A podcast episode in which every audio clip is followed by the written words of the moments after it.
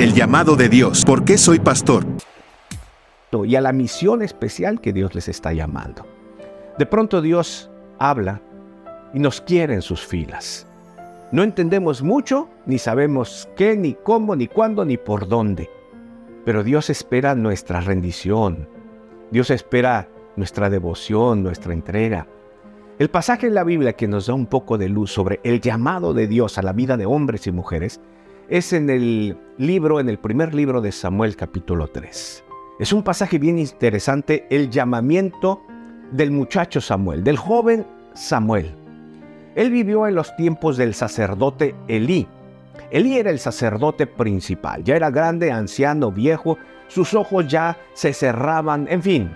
Y el joven Samuel fue dedicado a Dios desde niño. Su madre lo entregó para que fuera preparado para servir a Dios. Continuará. Pero